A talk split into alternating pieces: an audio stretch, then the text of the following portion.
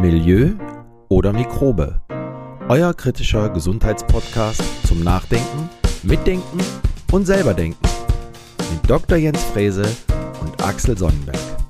Herzlich willkommen. Hallo zusammen, da sind wir wieder. Milieu oder Mikrobe. Hallo Jens. Ja, guten Morgen, moin moin, grüß Gott in die Runde. Wir haben ja gerade mal in unsere Statistiken geschaut und es ist sehr, sehr erfreulich, ja, dass unser Podcast, den wir im August gestartet haben, dass der ja offensichtlich Anklang findet. Ja, sehr großen Anklang sogar. Es läuft gut bei uns, äh, sehr gut sogar, Jens. Äh, wir können die Mediendaten oder sollten die Mediendaten ja nicht preisgeben, aber es läuft wirklich erfreulich gut bei uns. Ja, im, Gegen im Gegensatz zu gestern Abend, da, na, kann man eigentlich so nicht sagen. Da lief es auch recht flüssig bei dir, ne? Ja, und auch bei dir, ja. Wir hatten, äh, ich war auf einer Weihnachtsfeier und wir haben schön gefeiert, aber jetzt sind wir schon wieder fit am Mikrofon. Wie war es bei dir? Ja, es war heftig. Ähm, einmal im Jahr muss man sich natürlich mal raustrauen hier, ne? Und mit alten Kumpels treffen. Und ja, es hat lange, lange Tradition, dass man, äh, das ist noch die, die Zeit, ne? Kann sich erinnern, Sporthochschule, äh, Steinzeit, 30 Jahre zurück. Äh, da haben wir das dann ja immer gemacht, ne? Glühwein Nummer eins, zwei, drei. Und dann mal gucken, wie lange man durchhält. Und ja, gestern Abend war wieder so ein Abend. Ähm, da musste man das mal ein bisschen austesten, aber man wird ja vernünftiger. Ne? Und ich war gestern mit einem alten Sporo-Kumpel unterwegs und äh, das machen wir eigentlich jedes Jahr, aber die letzten drei Jahre, beziehungsweise vier Jahre ist ausgefallen. Von daher ähm, haben wir gestern einen mehr getrunken, äh, den wir ja versucht haben, dann ein bisschen mit Wässerchen zu kompensieren.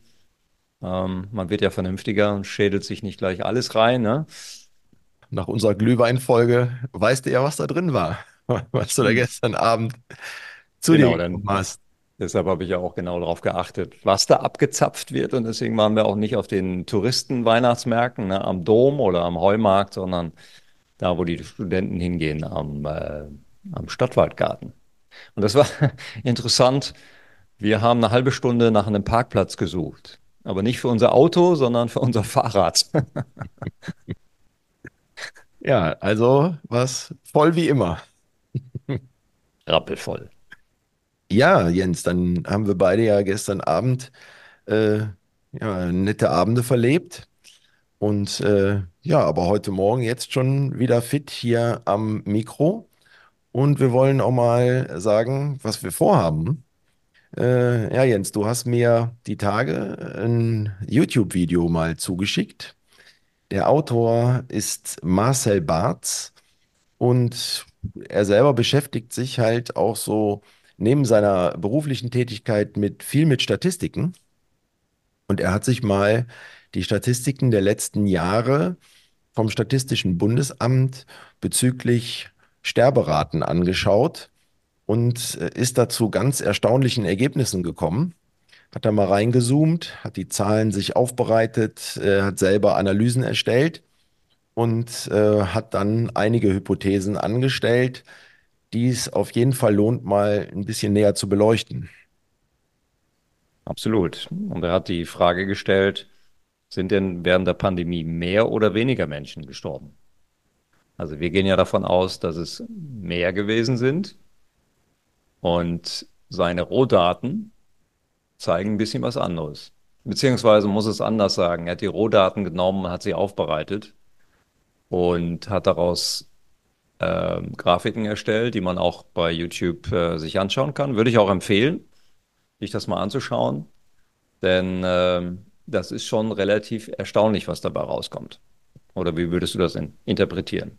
Ja, vor allen Dingen, er hat die äh, Rohdaten genommen, die für jeden, für jedermann zugänglich ist. Äh, in dem Video, ähm, also unterhalb des Videos, in den Show Notes quasi stehen halt auch die Quellen drin, die er benutzt hat. Das ist halt also ähm, ganz, ganz sachlich und faktenorientiert aufbereitet.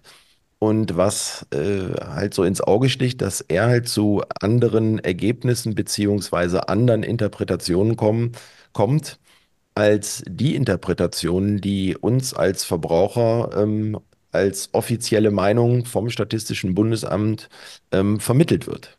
Und das ist halt, denke ich mal, schon äh, beachtlich, da mal reinzugucken. Absolut. Und ähm, er, er, sagt sogar, dass das Statistische Bundesamt äh, gravierende Fehler macht, ähm, die er versucht hat, dort aufzudecken. Und ähm, da muss man, also das Video muss man sich mal in Ruhe anschauen, vielleicht beim Gläschen Rotwein oder einem Glühwein. Und ähm, die, vor allen Dingen auch die Herleitung, ja, wie er auf diese Zahlen kommt. Denn wir haben ja unterschiedliche Glaskugeln. Und das beschreibt er ganz schön. Ja? Also je nachdem, in welche Glaskugel wir schauen, bekommen wir natürlich andere Ergebnisse. Wenn wir aber jetzt aus diesen, ich sag mal, vier Möglichkeiten oder vier Glaskugeln, wenn wir dann in eine Glaskugel schauen, die unsere, unser Narrativ unterstützt und das dann natürlich öffentlich rausgeben, obwohl man vielleicht auch noch in drei andere Glaskugeln schauen kann, dann ist das natürlich schon eine gewisse Art von Beeinflussung. Und er hat ja diese vier Glaskugeln dort dargestellt und hat gesagt, die ersten drei eignen sich eigentlich gar nicht, wobei das Statistische Bundesamt die erste Glaskugel benutzt, nämlich diese Medianmethode.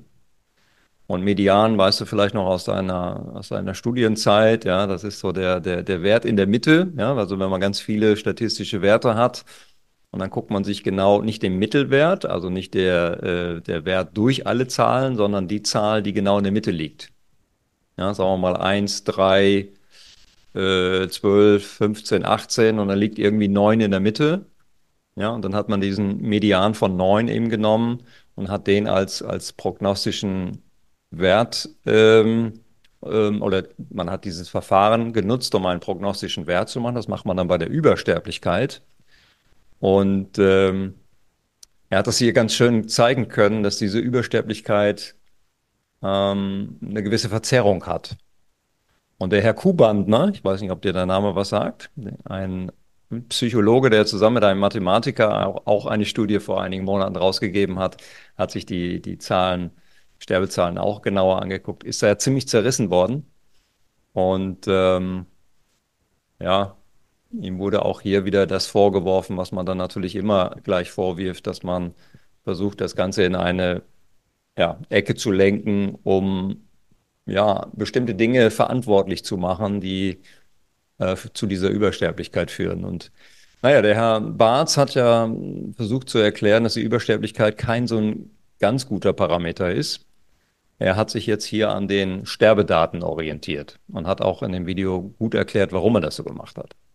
Ja, ähm, was ich noch ergänzen wollte, ähm, was, was gerade so bei dieser Übersterblichkeit, also was da so aufgefallen ist, was er so quasi so anmahnt, ist natürlich die Interpretation und äh, dementsprechend natürlich auch so eine, ähm, so eine mediale Verteilung dieser Informationen, weil er sagt ja zum Beispiel, äh, wenn jetzt ähm, diese Übersterblichkeit, wenn man das mal kurz für unsere Zuhörerinnen und Zuhörer erklärt, ähm, äh, normalerweise sterben in einem bestimmten Zeitraum zum Beispiel äh, zehn Menschen. Und äh, wenn in diesem gleichen Zeitraum ein Jahr später, wenn man in die Statistiken dann zurückguckt und man die Bücher halt von zwei, drei Jahren nimmt, und äh, dieses Jahr würden dann halt äh, zwölf Menschen sterben in dem gleichen Zeitraum, dann wären das halt 20 Prozent mehr. Und das ist halt eine Übersterblichkeit von 20 Prozent. Ähm, und äh, da einfach so, nur so auf diese Zahlen zu schauen, ähm, das macht natürlich Menschen, das sagt er ja auch, äh, hat ihm auch in der Pandemie Angst gemacht, wenn dann plötzlich von 20 Prozent geredet wird. Ähm, oh, oh, oh, 20 Prozent, das hat er ja auch im Video gesagt, er sa saß dann halt ähm, äh, Nägelcount vorm Fernsehen und hat diese 20 Prozent und die Bilder aus Bologna genommen. Und 20 Prozent, das macht ja schon was mit einem. Obwohl es halt in dem Fall nur zwei Menschen äh, mehr sind als in statistisch gesehen in den Jahren davor. Ne? Ja, ja, genau, genau. Und da macht natürlich so ähm, das Marketing für irgendwelche Statistiken macht natürlich auch was mit den Menschen. Und mhm. das, das zeigt er halt da so in dem Video auch auf. Naja, und das ist dann eben auch so abgespeichert natürlich, ne? Weil wenn du das aus allen Kanälen hörst, dann dann glaubst du ja auch nicht, dass es da noch eine, eine entgegengesetzte Meinung gibt. Und wenn er sich jetzt, das hat er ja gemacht, wenn er sich jetzt die, die Rohdaten der Sterbezahlen genauer anschaut, dann, und das, und das ist dann wirklich schon frappierend, äh, wenn seine Analysen stimmen, immer vorausgesetzt, dass das alles korrekt ist und dass Mathematiker oder Statistiker das alles äh, nachvollziehen können und das äh, in dem gleichen Verfahren zu den gleichen Ergebnissen kommen, ähm, dass er hier ein historisch niedriges Sterbegeschehen in 2020 identifiziert. Nochmal für alle, ein historisch niedriges Sterbegeschehen in 2020 wir erinnern uns, 2020 ging die Pandemie los.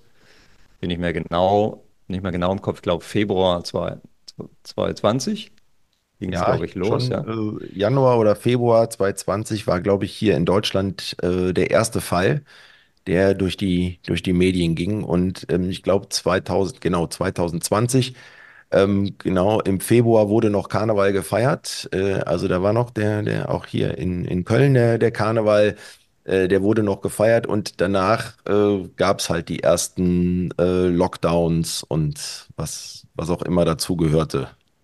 Genau, und dann war das äh, bange Warten, wann kommt endlich der Impfstoff? Und der Impfstoff kam dann knapp ein Jahr später, am Ende 2020. Ich glaube, die ersten, äh, wie hießen sie nochmal, diese Boxen, die man da aufgestellt hat, Impfstraßen. Ja. Ja, diese Impfstraßen waren dann Anfang 2021 und äh, dann wurde man, vielleicht erinnerst du dich noch an die Bilder aus den USA, wo die dann mit den Autos da durchgefahren sind und haben sich impfen lassen. Ja, wie aus so einer, so einer, so einem ähm, Fließband. Und ja, das ist natürlich dann ein dickes Fund, ja, wenn man dann plötzlich Zahlen bekommt, äh, die genau das Gegenteil zeigen, nämlich ein historisch niedriges Sterbegeschehen. Ja, und was man noch dazu sagen muss, ähm, er hat sich die Zahlen natürlich auch noch weiter angeguckt. Ähm, also das Video ist äh, relativ aktuell, vom September diesen Jahres, glaube ich, war es. Und ähm, er hat auch noch dann gesehen, dass die ähm, Sterberaten äh, wieder ansteigen und äh, zwar bei äh, jüngeren Menschen. Also bei, bei einer jüngeren Bevölkerung, äh, während man, wenn man sagt, also die Sterberaten, die er auch rausgefunden hat, bei älteren Menschen ähm, in Anführungszeichen normal sind, weil ältere Menschen halt natürlich weniger ältere Menschen und wenn dann mehrere davon von denen versterben, ist natürlich die Sterberate auch höher. Aber er hat gesehen, dass auch äh, jetzt jüngere Menschen, äh, dass dort die Sterberate zunimmt. Genau, vielleicht muss man nochmal sagen, Sterberate bedeutet, wie viel Prozent der Menschen, die gelebt haben, sind letztendlich gestorben in einem Jahr. Und wenn man sich normale Verteilungen anschaut, dann, dann ist man bei 40-Jährigen bei einer Sterberate von 0,1 Prozent. Bei 50-Jährigen ist man bei 0,3 Prozent. Bei 70-Jährigen ist man bei 2 Prozent und bei 80-Jährigen bei 5 Prozent. Das heißt, 5 Prozent derer, die heute 80 sind, sind nächstes Jahr nicht mehr auf diesem Planeten. Das sind so jetzt mal die nackten Daten. Und ähm, er hat dann in diesem Video auch zeigen können oder aufgezeigt, dass die Sterberate der 82-Jährigen, warum er sich jetzt 82-Jährige genommen hat, weiß ich nicht, aber ähm, wahrscheinlich weil die Daten vorliegen, ist die Sterberate von 1990 auf 2020 von 9% auf 5% gesunken. Das heißt 4% weniger Sterbefälle in 30 Jahren in dieser Altersklasse der 82-Jährigen. Auch eine interessante Zahl. 2020, und das beschreibt er dann, ist der absolute Tiefpunkt. Ja, also die wenigste Sterberate der letzten 30 Jahre. Historisch, also historischer Tiefstand. Ja, Absolut.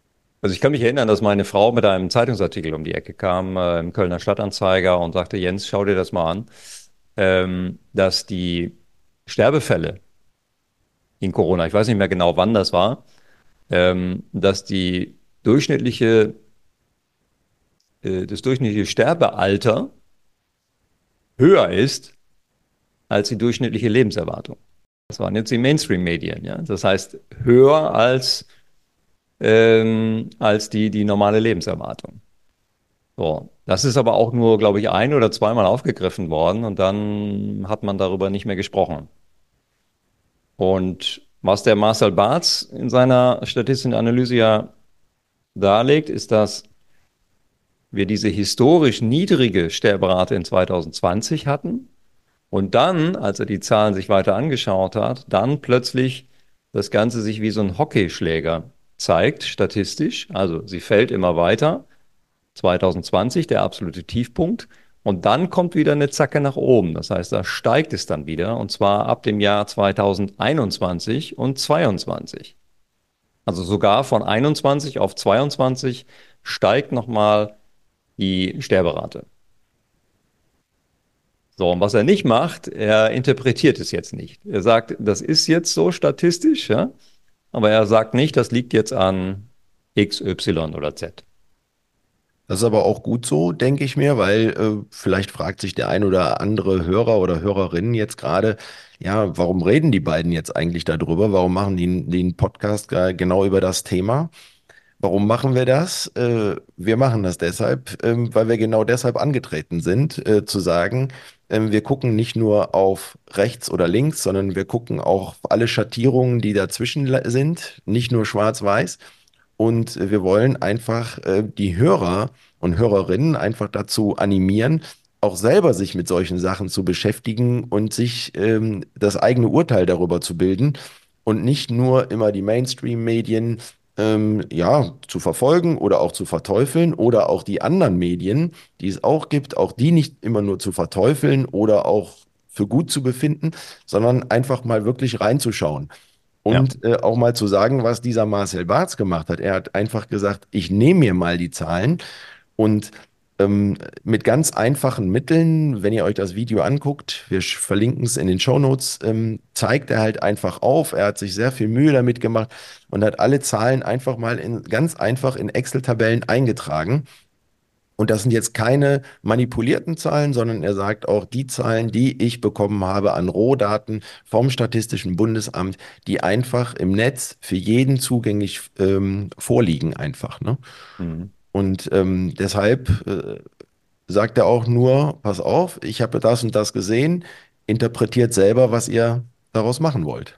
Wobei er nachher am Ende dann doch interpretiert. Du erinnerst dich vielleicht an die eine Folie, die er zeigt, wo er dann ähm, den Hinweis gibt auf die Impfkampagnen. Und als die Impfkampagnen durch waren, da sind wir ja so nach und nach wieder zur Normalität zurückgekommen. Oder zurückgekehrt. Ja, wir haben die, die, die Maßnahmen wieder abgebaut und so weiter. So, und wenn du dir die Daten anschaust, dann ist das eigentlich genau spiegelverkehrt. Ja. Ja, es ist schlimmer geworden in 21 und 22. Das heißt, es hätte eigentlich, und das zeigt er dann ja auch, es hätte eigentlich ein Alarmsignal sein müssen. Wir hätten eigentlich nicht zur Normalität, sondern wir hätten zu den Lockdowns zurückkehren müssen. Ja, also streng, streng da, genau, streng, streng genommen, ja. Ähm, das, das ist schon ein Teil, wo er interpretiert und wo er sagt, ähm, ja, also diese Alarmglocken, äh, beziehungsweise, dass wir als Bevölkerung darüber nicht informiert werden. Also, weil die Daten ja vorliegen ähm, und das Statistische Bundesamt ähm, auch äh, Daten veröffentlicht. Ähm, ab, aber halt, äh, ja, also Daten, genau die gleichen Daten, die er hat, veröffentlicht, aber anders interpretiert, ähm, anders darstellt und ähm, ja, das ist halt einfach nur ein Aufruf oder ein Appell von uns, einfach mal selber reinzuschauen in die Daten und einfach mal rechts oder links zu schauen. Was ich Axel auch gut finde, ist, er zeigt äh, Sterberaten Ausreißer. Ja, also statistische Ausreißer, die, ähm, wenn man jetzt, keine Ahnung, 2015 mit 16 vergleicht, 17, 18, dann hast du immer so eine gewisse ne, Sterberate, mal ein Prozent hoch, runter. Aber hier haben wir statistische Ausreißer. Das heißt, Jahrgänge, wo eben deutlich mehr gestorben sind, zum Beispiel aufgrund einer Grippewelle. Und er hat hier die Ausreißer nochmal gezeigt. Und das Interessante ist, Axel, dass diese Ausreißer nicht 2020 sind, sondern der eine Ausreißer ist zum Beispiel 2017, 17, 18, da wo wir die, die schlimme Grippewelle hatten. Und der Ausreißer ist bei 2022. Ja, und da vor allen Dingen bei den Jüngeren, ähm, bei, die, bei der jüngeren Bevölkerung. Und ähm, da müsste man vielleicht auch mal reinschauen. Also da müsste man vielleicht mal selber näher reinzoomen. Vielleicht machen wir das mal in einem Podcast und schauen mal, ähm, woran das liegt und äh, was für, was für Hintergründe es da geben könnte. Also es gibt ja auch immer nur Hypothesen äh, aufgrund der Zahlen, die man da hat. Ähm, eine, eine statistische Befragung von 80 Millionen Bürgern können wir beide in unserem Podcast nicht leisten. Ja, aber ich habe mir nochmal äh, die Grippewelle angeschaut und äh, da hat der Tagesspiegel hat da mal einen größeren Artikel drüber verfasst. Kann auch jeder nachlesen. Und da schreibt der Tagesspiegel aus, aus Berlin sitzt er, glaube ich, äh, 2017, Grippewelle, 25.000 Menschen gestorben und so weiter. Kein Lokal wurde geschlossen, das öffentliche Leben blieb völlig unberührt und die Medien hätten eigentlich Alarm schlagen müssen. Und als ich das gelesen habe, ich habe es heute Morgen nochmal nachgelesen, da, da habe ich mich erinnert an eine, ähm, an einen Zeitpunkt in der Pandemie, wo ich recherchiert habe für meinen 4G-Kongress. Ja, vielleicht erinnerst du dich, ne? Wir hatten ja 2G, 3G und ich habe gesagt, okay, ich muss einen Kongress machen, 4G.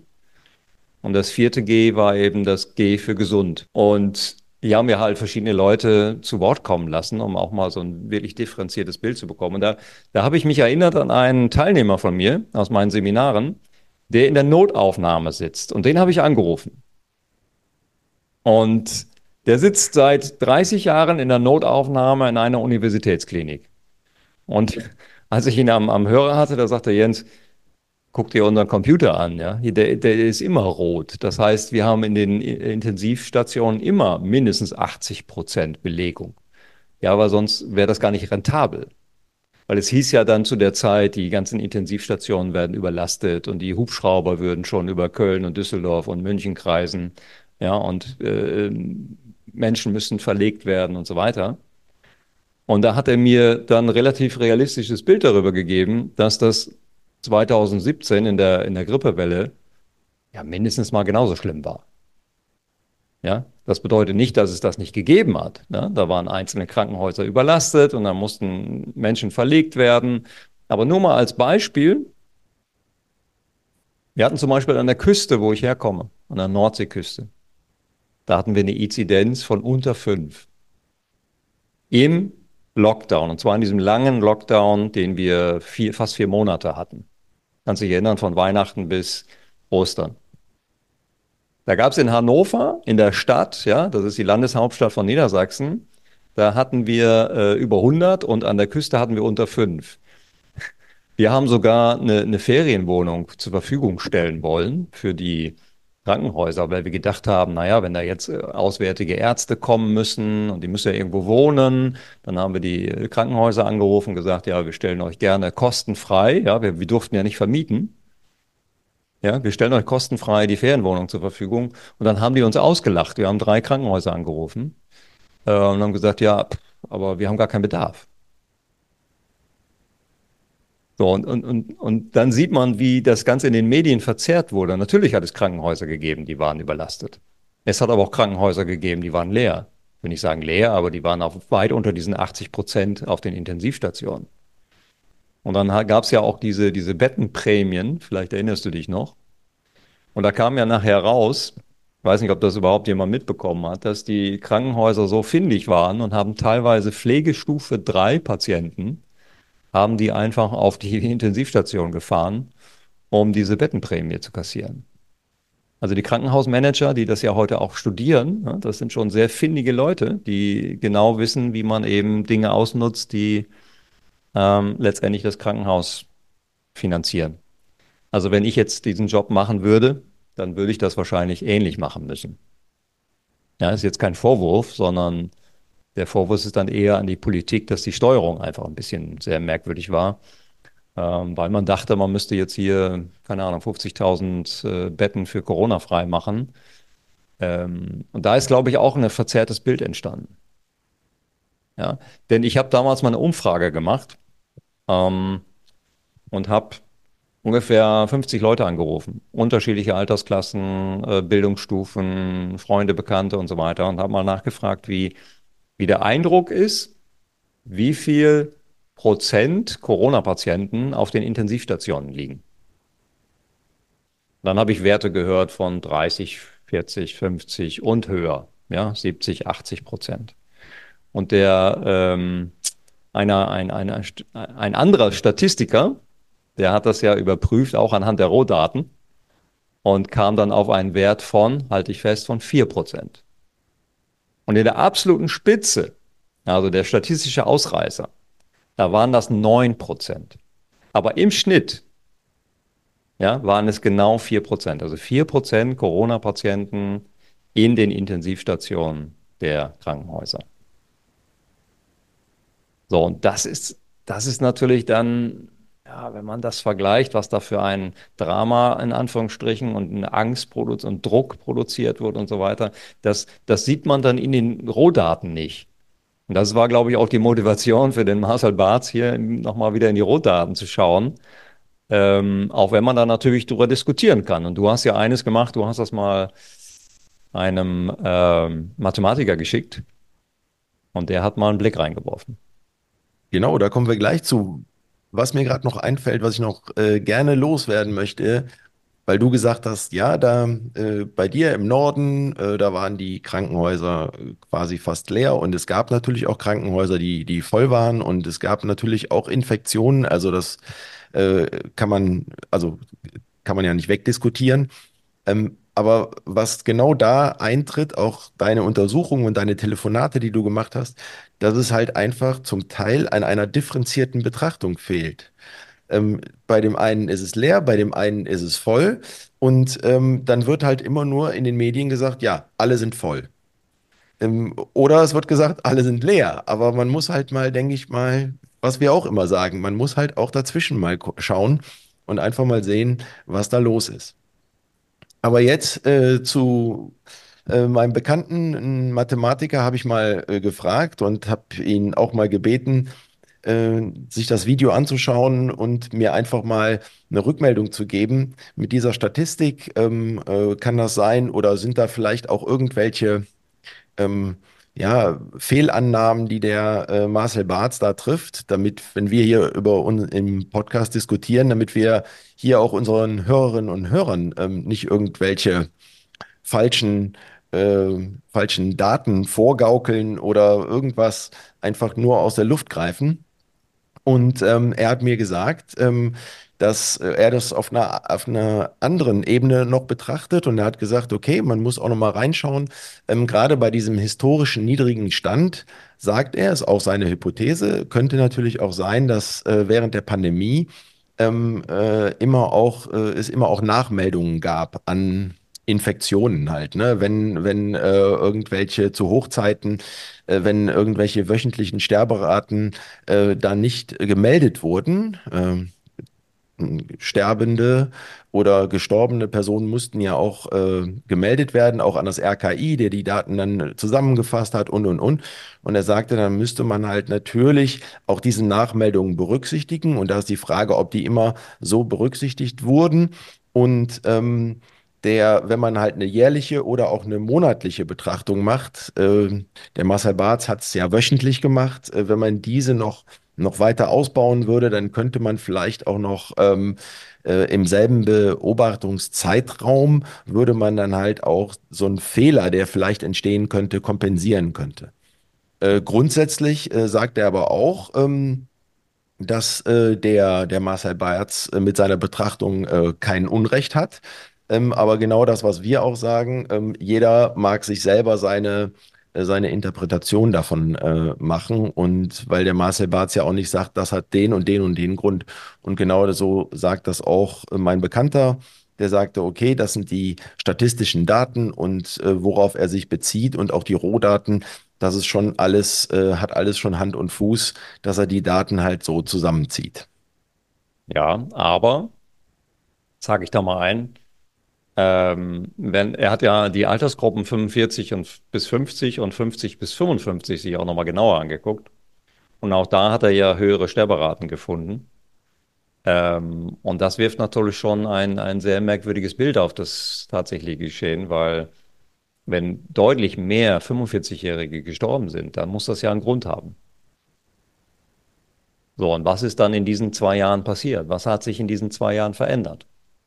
Und da sind wir mitten in der Debatte. Deswegen finde ich es auch gut, dass du das einem Mathematiker mal geschickt hast, damit wir jetzt nicht hier Schwurbeleiden anfangen, sondern uns geht es ja auch in diesem Podcast genau darum, dass wir eben differenziert diskutieren und nicht das machen, was eben zum Teil in Talkshows und so weiter äh, lanciert wurde, wo ja dann über zwei Jahre immer wieder diese Katastrophenhochrechnungen von diesen äh, Modellierern, ja, die wurden immer gezeigt und dann, dann haben sie ja wirklich dramatische äh, Prognosen dort an die Wand ge ge geschlagen und äh, klar musste man dann teilweise vom, vom, vom Sofa fallen und hat sich gedacht, naja, wenn das wirklich so eintrifft, ja, dann Gnade Gott, ja, dann, dann fliegen wir hier um wie die, wie die Fliegenpilze, hätte ich schon fast gesagt. Aber ähm, wenn man dann mal in andere Länder schaut, zum Beispiel nach Afrika, das haben wir ja überhaupt nie gemacht. Und ich habe mir die Zahlen jetzt auch nicht genau angeguckt, aber ich weiß von einigen Ländern ungefähr, wie es da abgelaufen ist. Und zum Beispiel Südafrika nehmen. Äh, in Südafrika haben die eine Impfquote, die lag irgendwas zwischen 30 und 35 Prozent. Und bei den Afrikanern, also bei den ursprünglichen Afrikanern, bei den Dunkelhäutigen, da lag sie viel, viel, viel niedriger. Und Axel, wenn du mal in Südafrika warst und du bist mal an so einem Township vorbeigefahren, in den Townships, da, da hausen die eng auf eng in Wellblechhütten. Wenn das jetzt so dramatisch gewesen wäre, wie die Modellierer das immer aufgezeigt haben, dann hätten die wie die Fliegen umkippen müssen durch das Virus.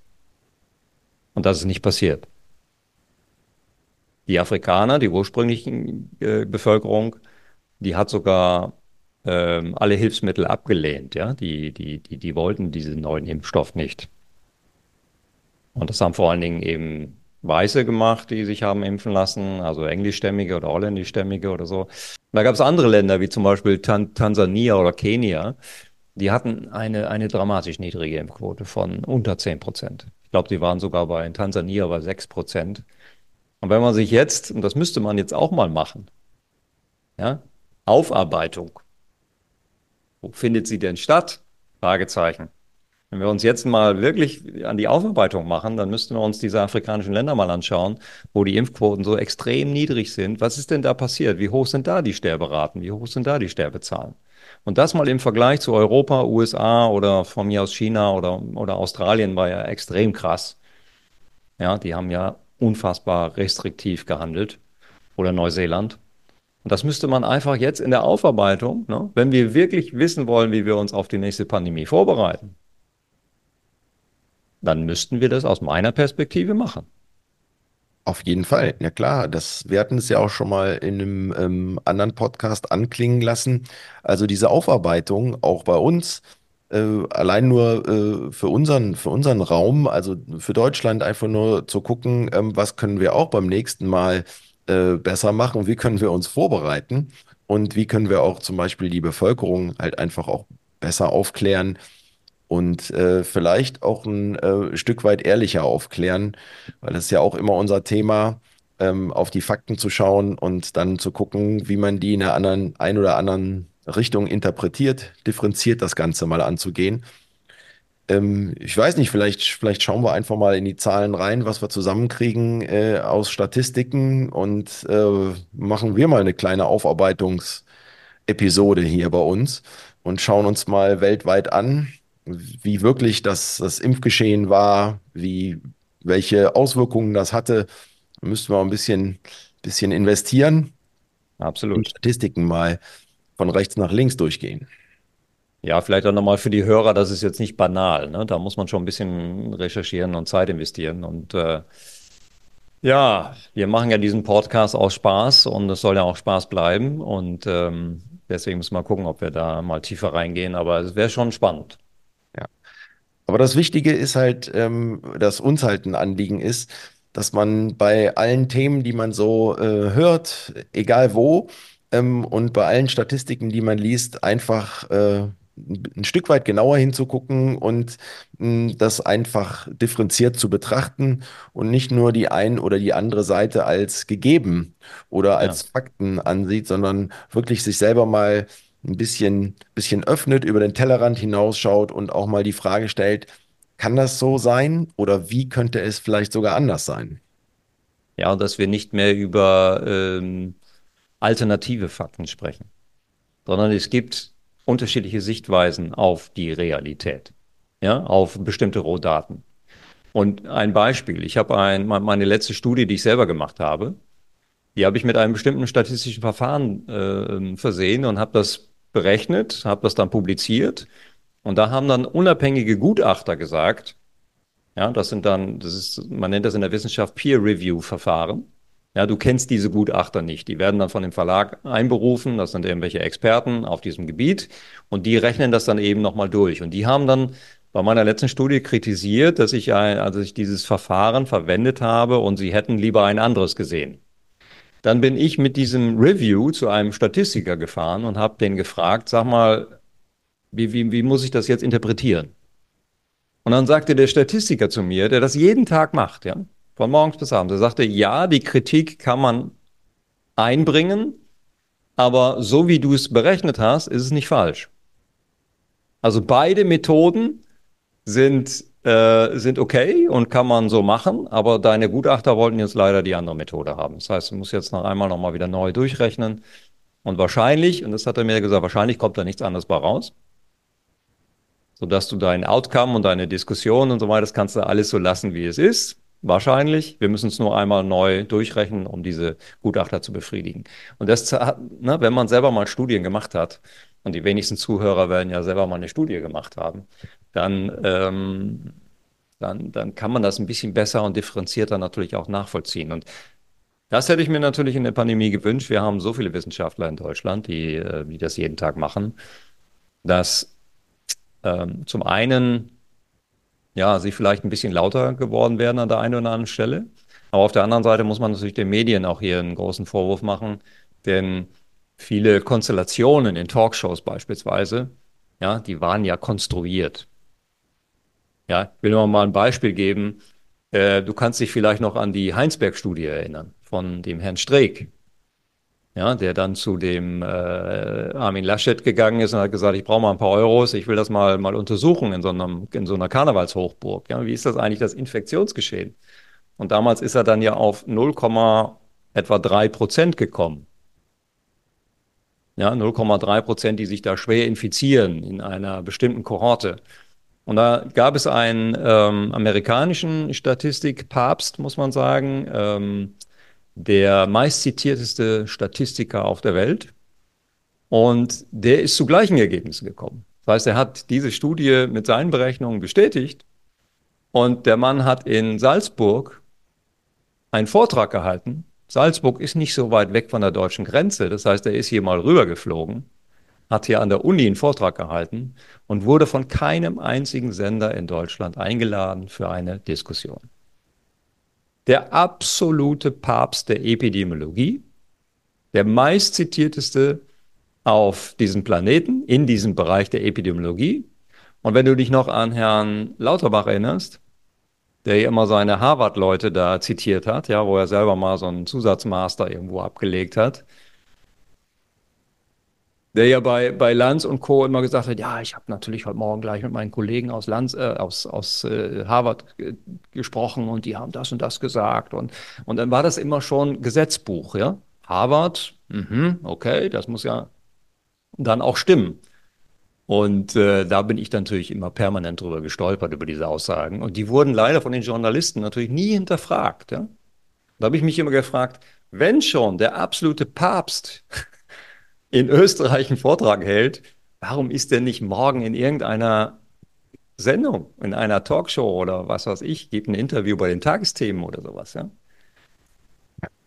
Und äh, also das, das zeigt ja wieder, ähm, dass uns äh, an vielen Stellen diese differenzierte Betrachtung einfach fehlt. Ähm, äh, alle Meinungen mal zuzulassen oder viele Meinungen zuzulassen und sich dann ein Bild zu äh, machen. Und den, ähm, den Epidemiologen, den du angesprochen hattest, den hatten wir auch schon mal erwähnt in einem unserer Episoden.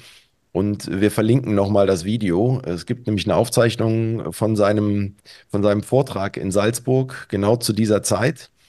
Und Mhm. das verlinken wir nochmal in den Show Notes. Das hatten wir schon mal gemacht und das ist wirklich interessant, da auch nochmal reinzuschauen. Professor Ioannidis. So sieht's aus. Das ist sein Name, ja. Jens, an der Stelle denke ich, das soll's für heute mal gewesen sein, für diese Episode. Einfach nur mal den Strich drunter ziehen, äh, bildet euch eure eigene Meinung, ähm, schaut in die Statistiken rein, schaut euch die Fakten ein, rein, schaut euch die Fakten an. Ähm, schaut nicht äh, nur auf eine Seite, nicht nur schwarz, nicht nur weiß, sondern dazwischen gibt's ganz viele Schattierungen und äh, bildet euch eine differenzierte Meinung zu dem, was euch da draußen alles angeboten wird, auf der einen oder auch auf der anderen Seite. Dankeschön, Jens. Bis bald. Bis bald. Bis dann. Ciao. Ciao. Das war Milieu oder Mikrobe, euer kritischer Gesundheitspodcast. Vielen Dank und bis zum nächsten Mal.